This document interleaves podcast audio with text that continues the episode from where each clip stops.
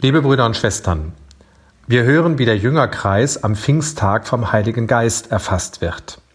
Die Jünger wachsen über sich selbst hinaus. Die Türen des bis dahin verschlossenen Abendmahlsaals werden geöffnet und die Freunde Jesu nehmen ihre Mission auf. Die Welt muss jetzt im Geist Jesu verändert werden. Sie reden dabei in allen Sprachen, wirken charismatisch und beeindrucken viele. Die Elf waren aber eigentlich einfache Menschen, Durchschnittspersönlichkeiten günstigstenfalls. Wenige Wochen vorher waren sie noch alle feige davongelaufen, als Jesus festgenommen und umgebracht wurde. Nach seinem Tod trafen sie sich vor Angst hinter verschlossenen Türen. Man möchte nicht Zeuge ihrer Gespräche gewesen sein, aber man kann sich die Stimmung leicht vorstellen. Trauer und Jammer über das Geschehene, gegenseitige Vorwürfe und Schuldzuweisungen, schlechtes Gewissen und Komplexe. Die Ereignisse reißen den Jüngerkreis auseinander. Es zerstreut sie in alle Himmelsrichtungen. Irgendetwas aber führt sie wenig später wieder in Jerusalem zusammen. Vielleicht war es eine innere Unruhe, die ihnen riet, die Sache Jesu nicht aufzugeben. Oder es war die Feststellung, dass jeder für sich allein als Jünger verloren war. Wie auch immer, jetzt sitzen die Elf wieder im Abendmahlsaal.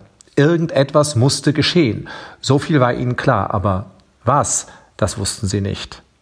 Also beteten sie in Gemeinschaft vereint, so lesen wir.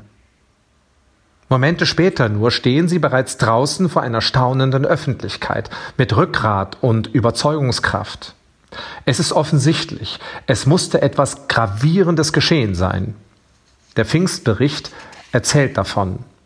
Die Begegnung mit dem Geist Gottes, wie in Feuerzungen kam er auf jeden einzelnen von ihnen herab. Die daraus erwachsene Erkenntnis war, dass die Welt die Botschaft Jesu braucht.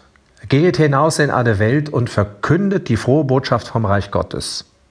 Es gab jetzt Sicherheit, dass der Heilige Geist sie begleiten würde, wenn sie sich dieser Herausforderung stellen.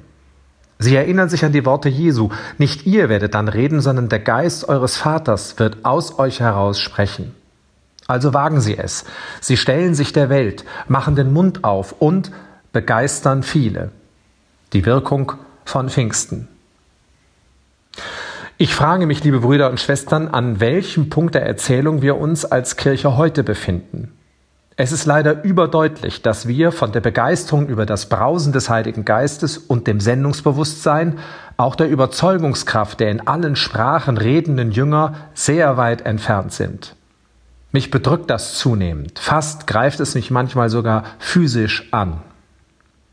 Es macht den Eindruck, als würde die Kirche gerade hinter verschlossenen Türen festsitzen, krankhaft auf sich selbst und ihre innerkirchlichen Themen fixiert. Streit und Polarisierung unter den Augen einer staunenden und verblüfften Öffentlichkeit, Depression und Kannibalisierung bis zur Selbstauflösung, wenn es so weitergeht. Ein erbärmlicher Zustand. Die Kirche in Deutschland scheint weit davon entfernt, sich wie die Jünger damals demütig im Abendmahlsaal zum Gebet versammeln zu wollen, um den Geist Gottes zu befragen und sich dann in die Welt aussenden zu lassen. Das ist ein Skandal, der viele verärgert, auch ernsthaft in Distanz bringt. Selbst Aktive denken über einen Kirchenaustritt nach. Was braucht man eine solche Kirche, die ihren Auftrag in der Welt nicht mehr erkennt und mit Abwesenheit und Schweigen glänzt? Die vielen Krisen unserer Tage schreien förmlich nach Ethik, und doch hört man nahezu nichts von unserer Kirche. Man überlässt selbsternannten Philosophen mit oft zweifelhaften Biografien die Fernsehtalks und Kommentare und räumt für staatlich eingesetzte Ethikkommissionen das Feld so, als ob man nichts mehr zu sagen hätte. Die Welt, die sich der moderne Mensch zu konstruieren versucht hat, kollabiert immer mehr, die Katastrophen produzieren teils schreckliche Bilder und niemand in der Kirche spricht vernehmbar vom Reich Gottes als der rettenden Alternative. Überall sind geistliche Armut und kulturelle Dürre spürbar. Viele Menschen leiden seelisch. Und die Kirche bleibt dennoch den Menschen ihre Sinnangebote, ihre Spiritualität und ihre Seelsorge an vielen Stellen schuldig. Ein Skandal. Nicht verwunderlich erscheint da die Frage so mancher, warum es finanziell aufwendig unterhaltener Bischofshäuser und Generalvikariate, auch einer Bischofskonferenz oder eines Zentralkomitees der deutschen Katholiken hier vor Ort in Bonn braucht, wenn sie die pfingstliche Sendung der Kirche in die Welt hinaus so wenig wahrnehmbar leben. Auch mir fehlen da zunehmend die Antworten. Pfingsten sollte klar machen, dass wir nicht hinter verschlossene Türen gehören und unser Auftrag nicht darin besteht, uns um uns selbst zu drehen, bis wir schwindelig sind.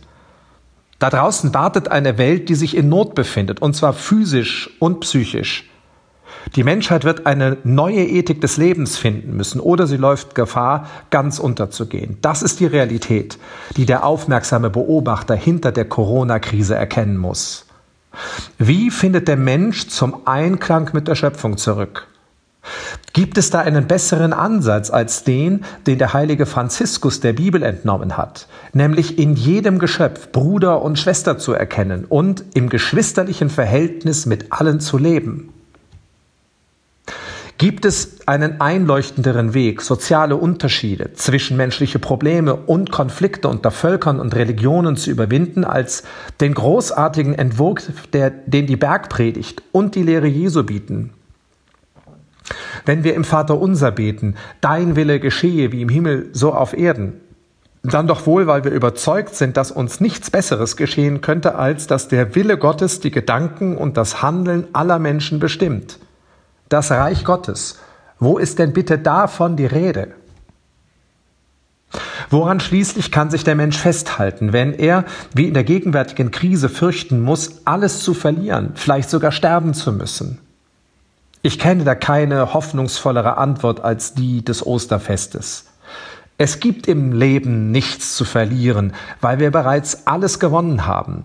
Auferstehung und ewiges Leben, Heilung und Freiheit, wie wenig war in den letzten österlichen Wochen davon öffentlich die Rede? Liebe Brüder und Schwestern, es ist an der Zeit, dem Skandal einer blockierten und schweigenden Kirche ein Ende zu setzen. Es fängt immer im Kleinen an. In Jerusalem war das nicht anders. Unsere Sendung in die Welt neu zu erkennen, auch ihre Notwendigkeit in moderner Zeit. Sich des Geistes Gottes zu versichern, ich bin bei euch alle Tage und sich dann der Welt zu stellen, damit das Reich Gottes wachsen kann, das bedeutet Pfingsten 2020.